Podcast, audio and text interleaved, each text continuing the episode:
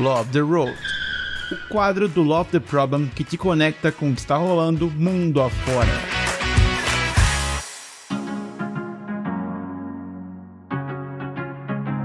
Fala galera, tudo bem? Nesse Love the Road, trouxemos um pouquinho de algumas palestras, painéis e muito mais do que rolou nesse G-Rio, para quem não teve oportunidade de assistir ou queria até ouvir de novo. No episódio de hoje, entrevistamos Rafinha Sampaio com a palestra Como o Management 3.0 se conecta à neurociência, psicologia positiva e segurança psicológica. Também entrevistamos Jéssica Ferrari com a palestra Como fazer uma contratação realmente humanizada e André Sanches com a palestra A Humanacracia veio para ficar. Que rolê é esse? Então, bora ver o que rolou? Aproveita e se conecta com a gente na comunidade do Telegram e conta o que vocês acharam. Um beijo! Fala, gente, aqui é a Deia. Tô aqui com a Rafinha. E, Rafinha, primeiro se apresenta pro pessoal. Quem é você? Olá, eu sou Rafa Sampaio, entusiasta de assuntos como agilidade, comunicação não violenta, psicologia positiva, né? Tudo que eu falei hoje lá na palestra, esses assuntos que eu tanto amo. É casada, é mãe do Yakut e do Choquito, dois filhotinhos de quatro patas e uma pessoa apaixonada pela vida. Essa sou eu. Muito bom. E qual foi o tema hoje da sua palestra? Management 3.0, como esse assunto se conecta à neurociência, psicologia positiva e segurança psicológica. Nossa, são temas que eu gosto muito, mana. Eu também. É, eu queria, se você conseguir nesse desafio de 50 minutos em 5, qual que era a principal mensagem ou aprendizado que você queria passar? É, primeiro que management é ciência, né? Diferentemente do que muitas pessoas pensam, que são cartinhas coloridas, né? Que, enfim, é tirar um pouco esse estereótipo e trazer que sim, são coisas que são faladas na neurociência, na psicologia positiva, são coisas que estão no livro Daniel Goleman, por exemplo, falando sobre inteligência emocional. E também trazer o seguinte: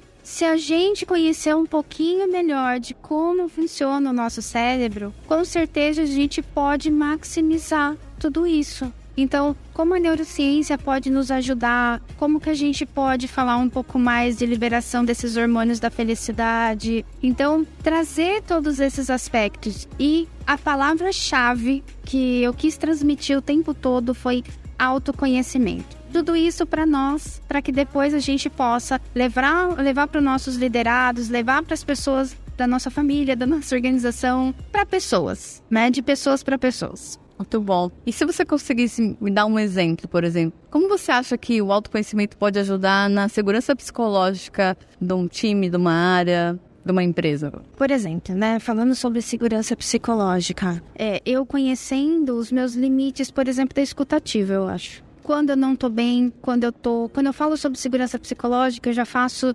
diretamente uma associação com inteligência emocional. Eu acolher os meus sentimentos, eu entender como que eu estou, para que no momento que eu precise realmente estar lá com as pessoas escutando, eu entenda se aquele momento é o meu melhor momento. Então, eu acho que eu acolher os meus sentimentos para poder passar isso para as outras pessoas. Muito bom. A gente também no final teve perguntas sobre o trabalho remoto e o trabalho híbrido e esse desafio que a gente está tendo, né, de cuidar das pessoas nesses novos, esse novo normal. Que dicas você daria? É, eu acho que o híbrido é o nosso novo normal e nosso super novo desafio, né? Como eu falei, a gente está no híbrido, metade está em casa, metade está tá no escritório, então a gente sempre vai estar tá trabalhando remoto mesmo no escritório. Eu gosto muito, eu falei lá sobre acordos de time. Eu acho que precisa todo mundo entender como que a gente deve trabalhar. E esse acordo de time deve ser feito com o time. Qual é a melhor forma? Então, qual que é o melhor horário para se marcar reunião para quem está remoto e para quem vai para o escritório? É, então, ah, 8 horas da manhã talvez seja um bom horário para quem está remoto e para quem pega em trânsito de São Paulo. Vou dar exemplo de São Paulo. Então, tudo isso, né, qualidade de vida para que a gente possa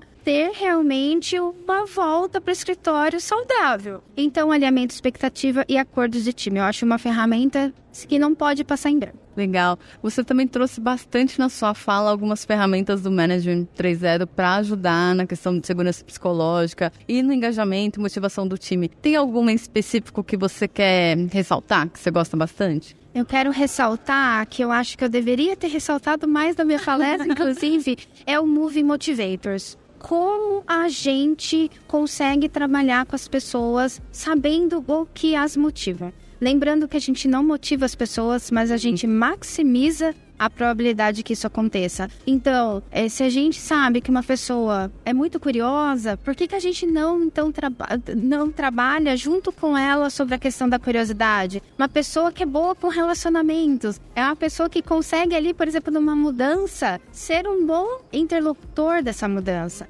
Então a gente extrair o melhor das pessoas. Eu acho que é isso. Ah, muito bom, obrigada. E para quem quer te conhecer melhor, como que as pessoas se conectam contigo? Pode ser pelo Instagram, Rafinha G Sampaio, ou pelo LinkedIn, Rafaela Girotti Sampaio. Tô lá esperando vocês. Muito obrigada, um beijo. Beijo, gente. Tchau, tchau.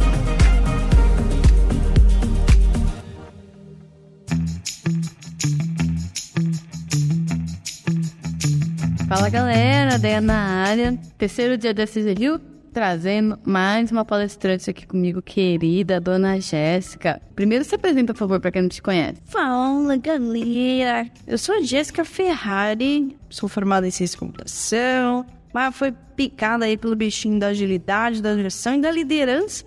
E eis que estou aí, já fazem pouco mais de 10 anos. Mano, sobre o que foi a sua palestra? Sobre pamonha, não, mentira. Foi sobre é, como fazer contratações mais humanizadas e não tratar as pessoas que nem robozinho. Muito bom. E se você conseguisse resumir ao desafio a sua palestra em cinco minutos, é, qual que era a principal mensagem que você queria passar? Em cinco minutos? É, até cinco, mas vamos tentar dar, dar uma enxugada aqui pro pessoal ficar que sim, tem uma curiosidade entendimento do que, que foi a palestra. Então vamos lá. Foi muito maneiro, assim, teve bastante interação. Eu fui preparado pelos dois caminhos, assim. Interação, muita interação. Tá, mentira, não foi não. Eu fui mais por ser interação. Mas foi muito legal, porque a galera trouxe vários relatos que aconteceram com elas em entrevistas e tudo mais. E a ideia era a gente passar desde o momento que a gente pensa em ter uma vaga até a contratação final, né? E como que a gente consegue deixar isso mais humanizado, tanto para as pessoas que vão receber essa pessoa que vai ser selecionada, tanto para as outras pessoas que estão passando pelo processo para entrar dentro da organização. E a ideia é tentar questionar um pouco o modelo tradicional, tentar sair um pouco ali do modelo Fordismo de contratação, focando na eficiência, que a gente entende também que o RH tem de vaga para resolver, até trazendo isso mais para a autonomia do próprio time, né? Uhum. O time entendendo o que, que eles precisam, qual o perfil de pessoa, qual a descrição da vaga, é, qual é o modelo que a organização trabalha hoje, qual é o perfil dessa, dessa organização, qual é o perfil do time, né? Perfil comportamental, de cultura, de valores e tudo mais. E como que eles vão expressar isso para fora para conseguir selecionar uma pessoa que faça sentido para esse ecossistema, tanto da organização quanto para o time, e até entender se eles precisam de uma transformação. Então, se eles precisam de uma transformação, tem que ser uma pessoa com um perfil diferente. E hoje somos aptos e temos como a, a, atender uma pessoa assim, né? Então, é fazer esse questionamento também. Depois a gente vai, faz a publicação da vaga, faz os processos que forem necessários dentro da organização, e aí o time vai começar a fazer o processo de seleção, seja por algum site ou alguma ferramenta que você tem, onde vem todos os é, todos os perfis que se candidataram, seja uma formativa de ir lá conversar com as pessoas no LinkedIn, Instagram, não sei o que, não sei o que lá. Depois disso, se preparar para o bate-papo. Não é uma entrevista, você não vai jogar uma luz na cara da pessoa e perguntar onde você está no dia 25 de 1902. Não, é, é, tem que ser um bate-papo. A pessoa tem que se sentir confortável de trazer sobre si, tirar a máscara corporativa e trazer quem ela realmente é. Depois que a gente se prepara para isso, quais, são as, quais serão as perguntas, é, qual vai ser a dinâmica da entrevista, a gente vai para o bate-papo e tenta criar um ambiente mais confortável para aquela pessoa poder brilhar. Essa é a nossa função ali, né? O que, que a gente pode perguntar para ela, o que, que a gente pode fazer para que, que ela consiga se vender, né? E entre muitas aspas que eu não gosto muito dessa palavra, mas já foi. E aí, a ideia principal é quais são as perguntas que eu posso fazer para ela trazer que de melhor ela tem, né? Então é muito comum você ir para uma entrevista que a pessoa não está preparada, que ela está abrindo seu LinkedIn na hora e vai pensando numa pergunta E aí, quando essa pessoa cai dentro da sua organização, pode ser complexo, né? Para essa pessoa, porque ela tá num ambiente que ela não esperava, e para você também, porque não é o perfil que se adequa ali. Então, é, é um cuidado muito importante de ter esse, essa criação desse ambiente para essa pessoa conseguir se sentir confortável, trazer o seu melhor e da gente também conseguir fazer esse movimento. E o pós também é importante, tanto para a pessoa que foi selecionada, você criar um ambiente aconchegante, fofinho, gostoso, quentinho, para ela se sentir recepcionada em casa, né? Como ela gosta de aprender, como ela é, se sente confortável em se expor, entender realmente o perfil dela e como que a gente abraça esse perfil, entender a diversidade pessoal dela, né? É comportamental. E a gente se preparar para isso e também cuidar das pessoas que receberam os não, ou que nem receberam, né? Porque aqueles e-mails automáticos são deliciosos, mas é pior ainda quando a gente faz uma entrevista e nem e-mail automático vem. Então, é ter um cuidado com essas pessoas, porque ali ela também vai aprender muita coisa. Então, quais foram os motivos que fizeram elas não terem é, conseguido a vaga.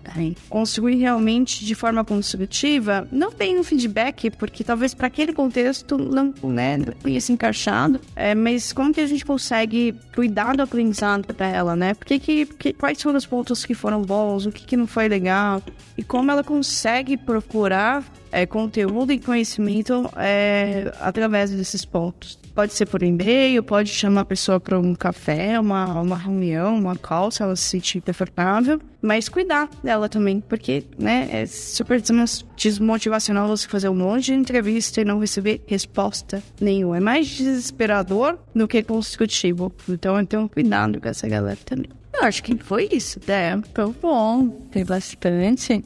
E se o pessoal quiser conhecer mais desse tema e também se conectar contigo, como que eles fazem? Você pode procurar é, no Linktree, é, barra Jéssica 7, número 7 mesmo, vai escrever S-E-T-E, não é o 7 mesmo, Ferrari. Se você não encontrar o Linktree, pode me adicionar no Instagram ou no LinkedIn, também Jéssica 7 Ferrari, você vai me achar. E lá tem um link pro Linktree, que tem um monte de coisa, inclusive o material dessa apresentação e sorteio. Então vai lá, corre e aproveita. Muito obrigada, Linha. Obrigada por ter participado. Imagina, eu que agradeço. Um beijo, gente. Olá, Fala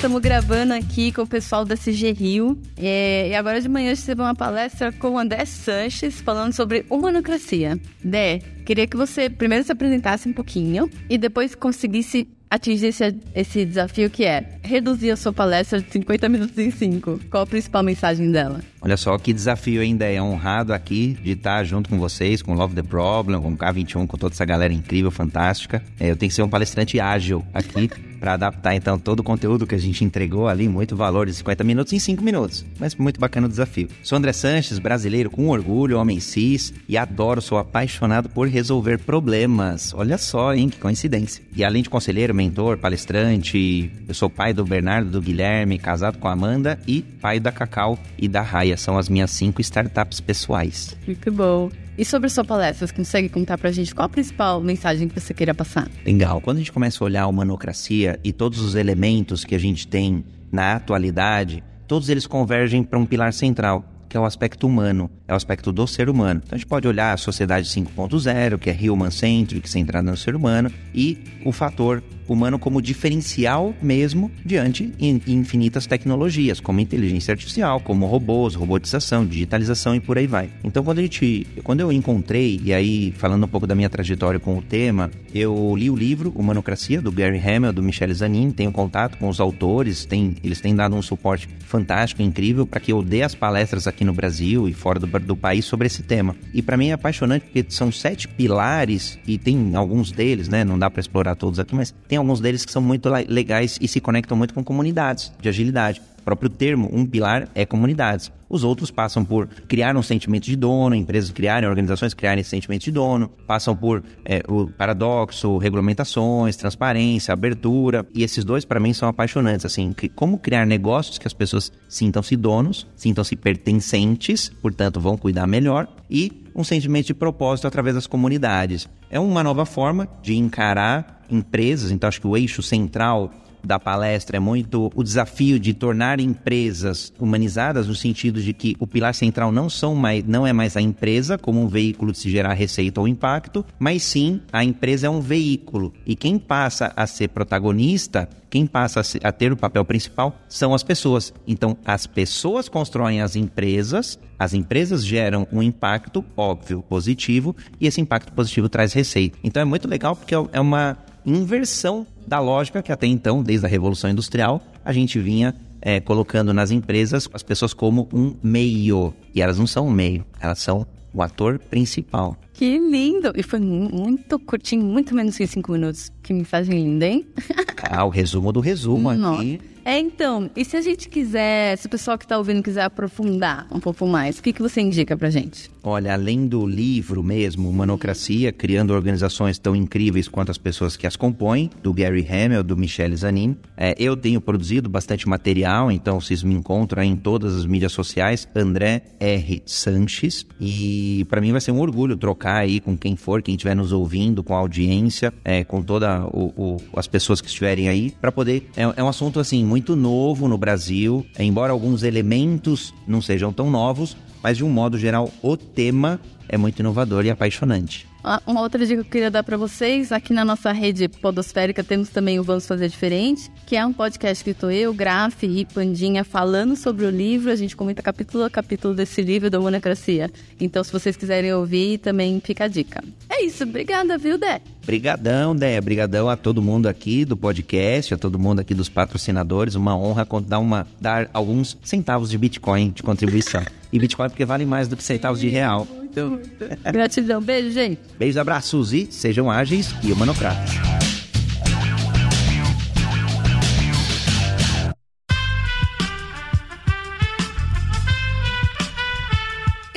Podcast foi editado por Aerolitos Edição Inteligente.